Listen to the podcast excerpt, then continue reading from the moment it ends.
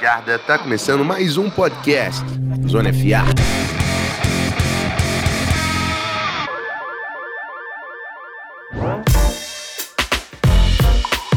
Salve, meus amigos! Nosso episódio do finalzinho da semana, vocês já sabem, vamos falar um pouquinho do Thursday Night Football, falar sobre os principais jogos da próxima semana e trazer algumas linhas da nossa parceira KTO. E para me ajudar nessa missão, estou aqui com ele, Matheus Ornelas, o, o menino da praia. Passou a semana como? Relaxante, Relaxante. Relaxante, relaxante, relaxante. Não teve praia, mas deu para descansar. fala, Rafão, fala pessoal. Estamos aí para falar dessa próxima semana. Falar rapidinho do que rolou ontem na maior freguesia da NFL atual, né? Que é Kansas City Chiefs e Denver Broncos.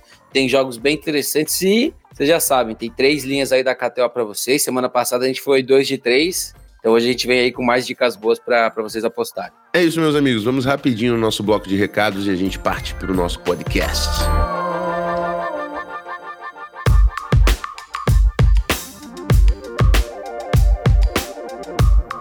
Bom, recado número um, que é muito importante, é você mandar sua avaliação pra gente no Spotify, no seu agregador favorito de podcast. Sempre que aparece o episódio lá, dá uma conferida se você consegue mandar uma avaliação que ajuda pra caramba a plataforma a impulsionar o nosso conteúdo. Muito importante que você também siga arroba canal Zona FA no Twitter, no Instagram, para ficar atualizado com tudo que está rolando no nosso podcast, além, óbvio, de, dos conteúdos originais que a gente joga por lá. E KTO.com, nossos parceiros na temporada 2023, com as melhores linhas de futebol americano, NFL, College Football, College Football, que também está muito interessante nessa temporada. Todo mundo de olho aí no Caleb Williams, né? Na NFL, inclusive, já se tornou a Copa Caleb Williams. Quem, é, quem vai ter a primeira escolha do NFL Draft. Mas é isso. Lá tem as melhores linhas falando de NFL, de futebol americano. Hoje a gente vai trazer três linhas de NFL para vocês no final do nosso podcast. Se você quiser usar o cupom ZONAFA no seu primeiro depósito, você ganha 20% de free bet. Muito obrigado, galera da KTO que está com a gente nesse ano. Lembrando que o site é para maiores de 18 anos. Vamos para o nosso podcast.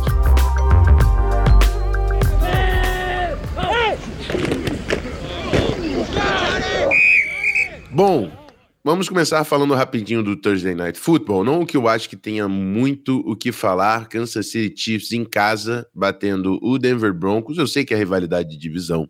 Eu sei que nunca rivalidade de divisão é um jogo fácil. Mas assim, o Denver Broncos não deu a menor ameaça ao Kansas City Chiefs. Foram três turnovers do Broncos uh, durante o jogo. O primeiro touchdown do Broncos só sai faltando seis minutos de partida. Eu sei que o Chiefs não teve um grande jogo ofensivo, né? Termina com 19 pontos, que para o Chiefs é nada, né? Não é isso que a gente espera para esse ataque do Kansas City Chiefs.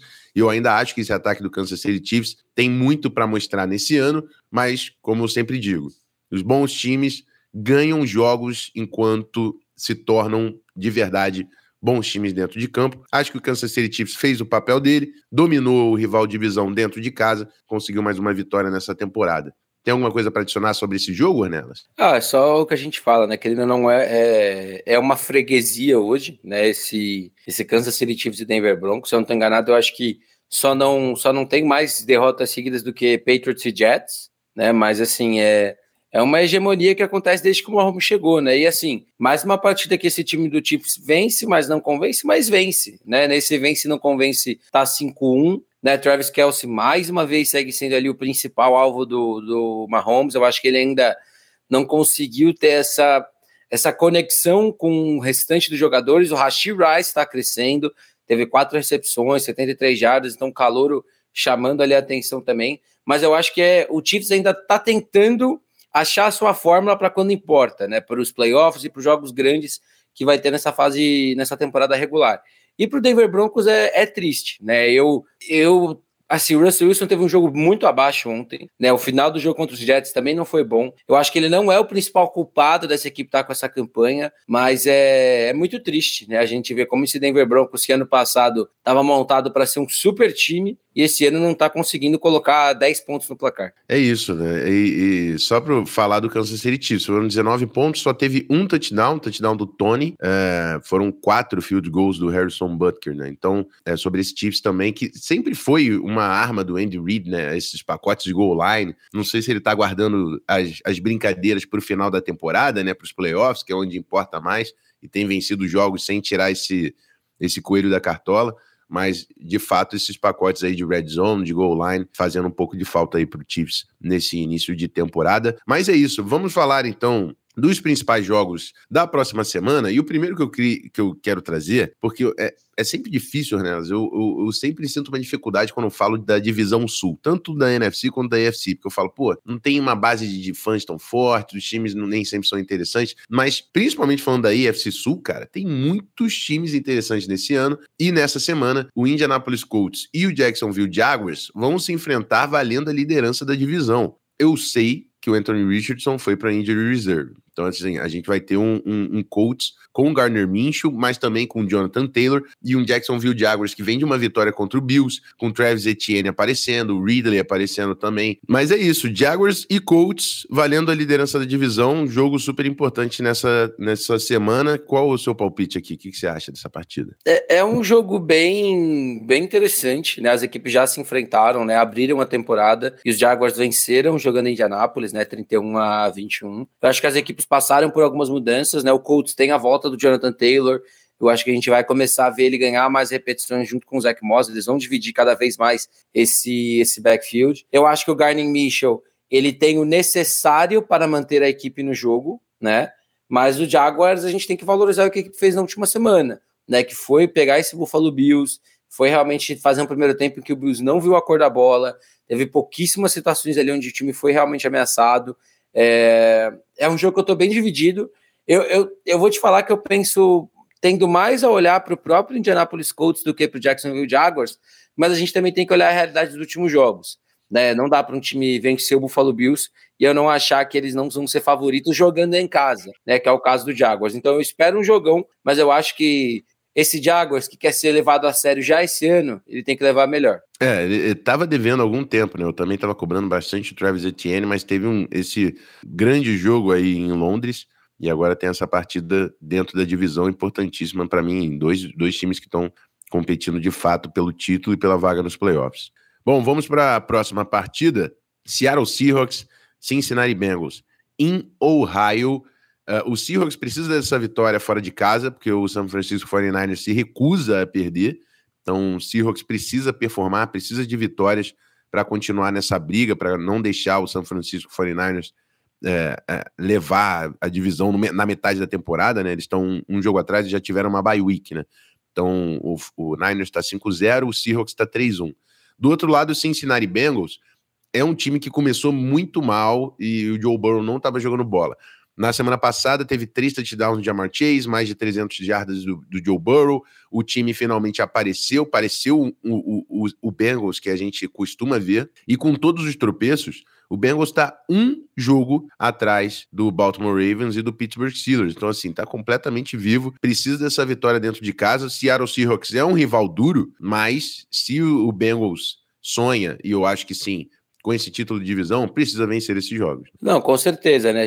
Falamos da AFC Sul, mas a AFC Norte também tá uma grande bagunça, né? A gente tem aí os Steelers que tem o pior elenco dos quatro, sendo o líder junto com os Ravens, né? E Browns e Bengals estão ali é, com duas vitórias só. Eu acho que a situação do Bengals ela ainda é jogo a jogo para mim por conta do Burrow. Né? Eu acho que é, ele não está 100% ainda, a gente está vendo. Vai passar por o Jamar Chase ter mais um jogo acima da média. Vale lembrar que o T. Higgins não está jogando. E assim, eu gosto muito desse Seattle Seahawks. Eu gosto muito do que Dino está fazendo. Eu acho que esse ataque tem muitas armas diferentes para te machucar. E essa defesa, apesar de não ser uma defesa extremamente talentosa, vai encarar uma linha ofensiva que não está jogando tão bem, que não é das melhores, que está aí passando por problemas há algum tempo. É, e o Joe Burrow, sem tanta mobilidade nesse momento para conseguir escapar e sobreviver a muitas jogadas, eu não sei. A gente vai falar desse jogo depois nas odds da KTO, mas ah, mesmo com o jogo sendo é, fora de casa, eu acho que Seattle, nesse momento, tem mais chance de vencer esse jogo. Próxima partida que eu vou trazer aqui também é uma bem interessante do, da NFC: Detroit Lions visitando a Flórida para pegar o Tampa Bay Buccaneers. O Bucks, que hoje é o líder da NFC South, né? Tá meio jogo aí à frente do New Orleans Saints. Uh, e, assim, é dentro de casa. Eu, eu, eu, falei dessa sequência do Bucks, né? O Bucks tem uma sequência muito dura que começa recebendo o Detroit Lions, depois tem Falcons, tem Bills. Então, assim, Falcons rival de divisão, né? Esse Bucks tá na liderança, mas precisa se provar contra esse time do Detroit Lions, que a gente sabe. Tá passando o carro em todo mundo, fez 42 pontos sem Jamir Gibbs, sem Amon Russell Brown. Uh,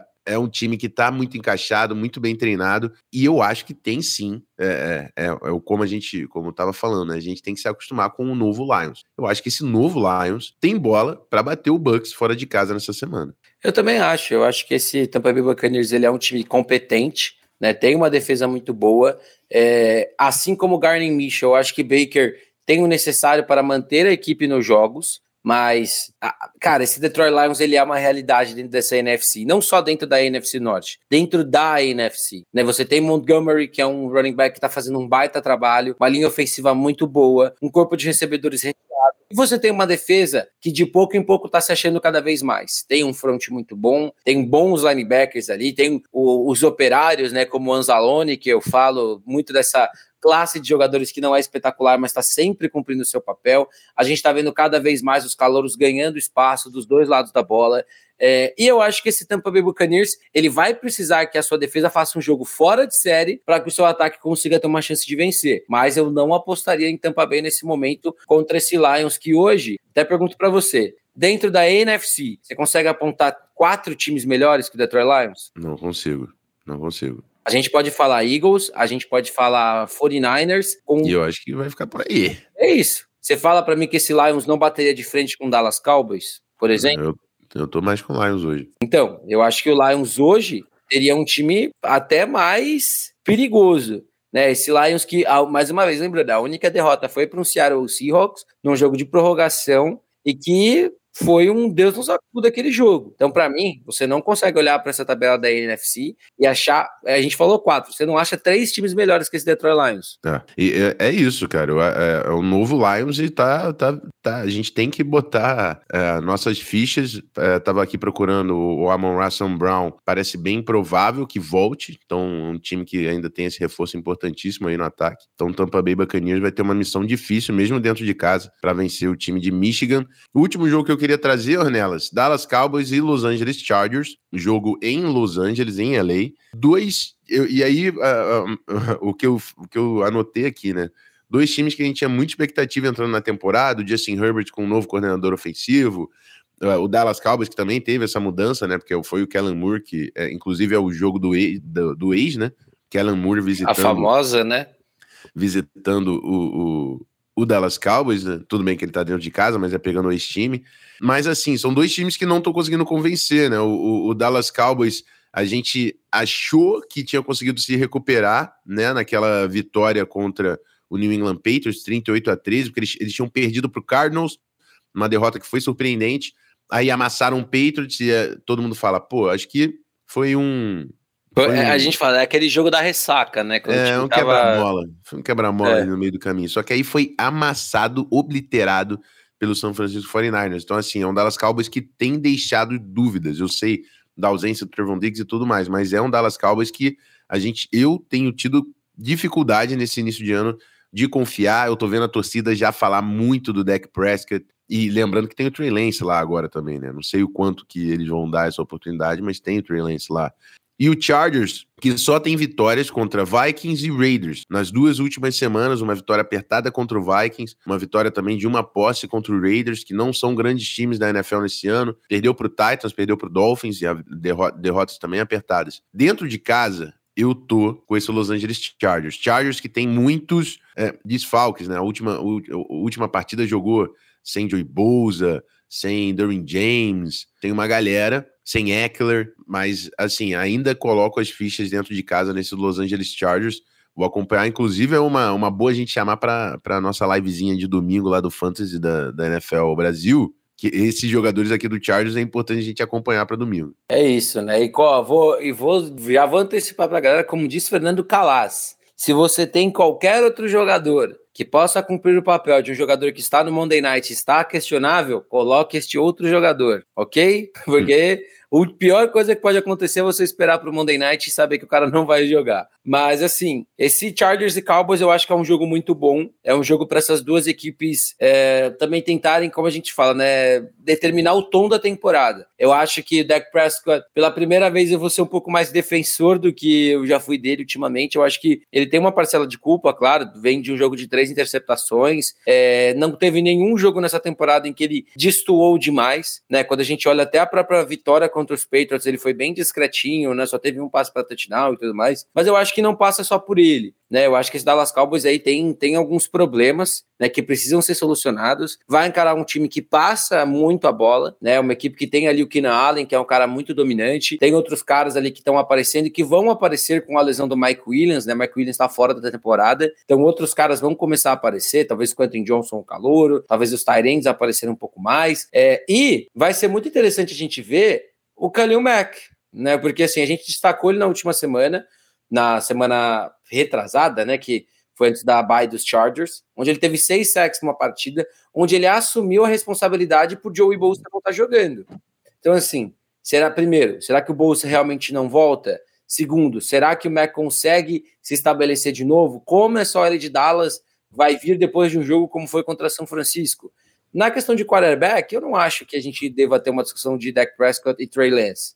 Né? Se o Lance foi mandado pelo preço que foi mandado, acho que tem que ter muita calma, né? Esse Dallas Cowboys é um time de pós-temporada, é um time que vai brigar ali por uma vaga de wild card, se caminhar como está caminhando, né? Com os Eagles sendo favoritos dentro da sua divisão, mas eh, eu acho que vale o experimento, de repente, em algum momento ali da temporada, eh, ou se realmente a equipe entender que esse é o último ano que o deck pode produzir. Eu tô com o Chargers, acho que tem um ataque mais explosivo, e na disputa de quarterbacks, eu acho que o Justin Herbert é mais QB que o, que o deck. Yeah. É, isso aí pode ser um confronto decisivo, esse confronto de, de quarterbacks. Também coloco minhas fichas no Justin Herbert, mas é isso. Ornelos, vamos passar então para as nossas linhas da KTO para essa semana? Vamos, né? Já que estamos falando de apostar nas nossas fichas, lembrando, né, gente, KTO, aposte com responsabilidade sempre. É, nossa primeira odd de hoje, Rafão, é uma que eu tô surpreso, não vou mentir para você. Cincinnati Bengals e Seattle Seahawks, jogou em Cincinnati, onde os Bengals são favoritos, segundo a KTO pagando 1,64 contra 2,30 do Seattle Seahawks. Eu já falei que eu sou Seahawks. Queria saber de hum. você com, com quem que você vai nesse jogo. Eu fico pendurado.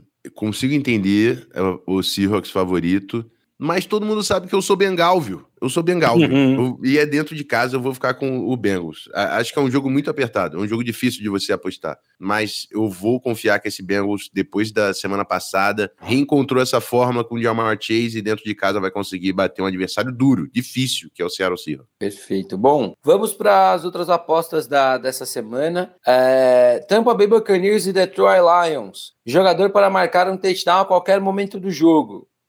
É, David Montgomery pagando 1,60 para ter pelo menos um touchdown durante todo o jogo. Você tá dentro dessa? Isso aí é no-brainer, né? Dentro demais. é óbvio, vai acontecer. Agora eu vou, vou, te levantar uma outra que não estava na nossa programação, mas eu gostei da odd aqui. Ah. Mike Evans pagando 2,50 para um touchdown a qualquer momento. Hum. Essa aí é uma boa também, cara.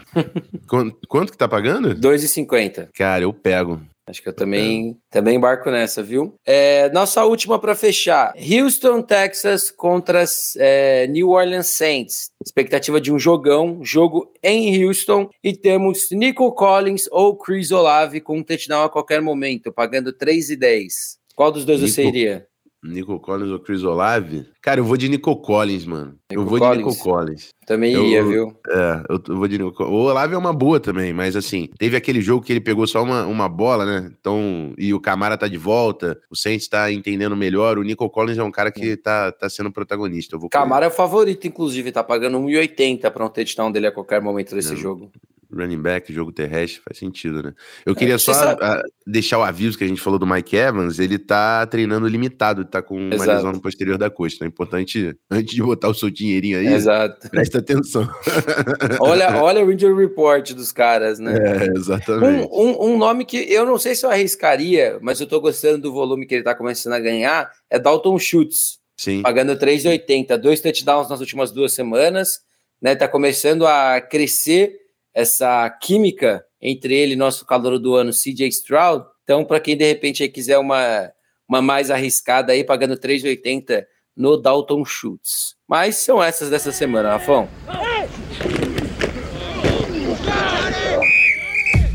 Muito bom, Anelas. Então é isso, a gente volta na terça-feira, segunda ou terça-feira, se sabem, já fazendo um recap total aí do que aconteceu na semana 6 da NFL. E é isso, sempre um prazer, meu amigo. É isso, Rafão, tamo junto. É, aproveitem que esse final de semana vai ter um evento muito legal em São Paulo, né, do NFL Flag. Rafão pode falar um pouquinho mais também. Vai ter transmissão dos jogos, pelo que eu fiquei sabendo. Então, para quem não for de São Paulo e quiser acompanhar, um evento muito, muito legal que a NFL está fazendo em parceria com a Confederação Brasileira de Futebol Americano. É isso, pessoal. Viu coisa do Zona FA? Curte, comenta, compartilha. Entra na KTO, acessa, usa o nosso cupom Zona FA. E é isso, Rafão, bora para mais uma semana. Bora para mais uma semana e reforçando o convite aí, o, o torneio de flag aí da NFL, né? O NFL Flag National Championship vai acontecer no estádio Baetão, em São Bernardo. Estarei lá. Se tivermos ouvintes do Zona FA próximos aí da região, do ABC tudo mais, São Paulo, quiser colar, vai ser um prazer recebê-los. E é isso, vamos para a semana 6 da NFL. Estou me despedindo, Rafão Martins. Até a próxima.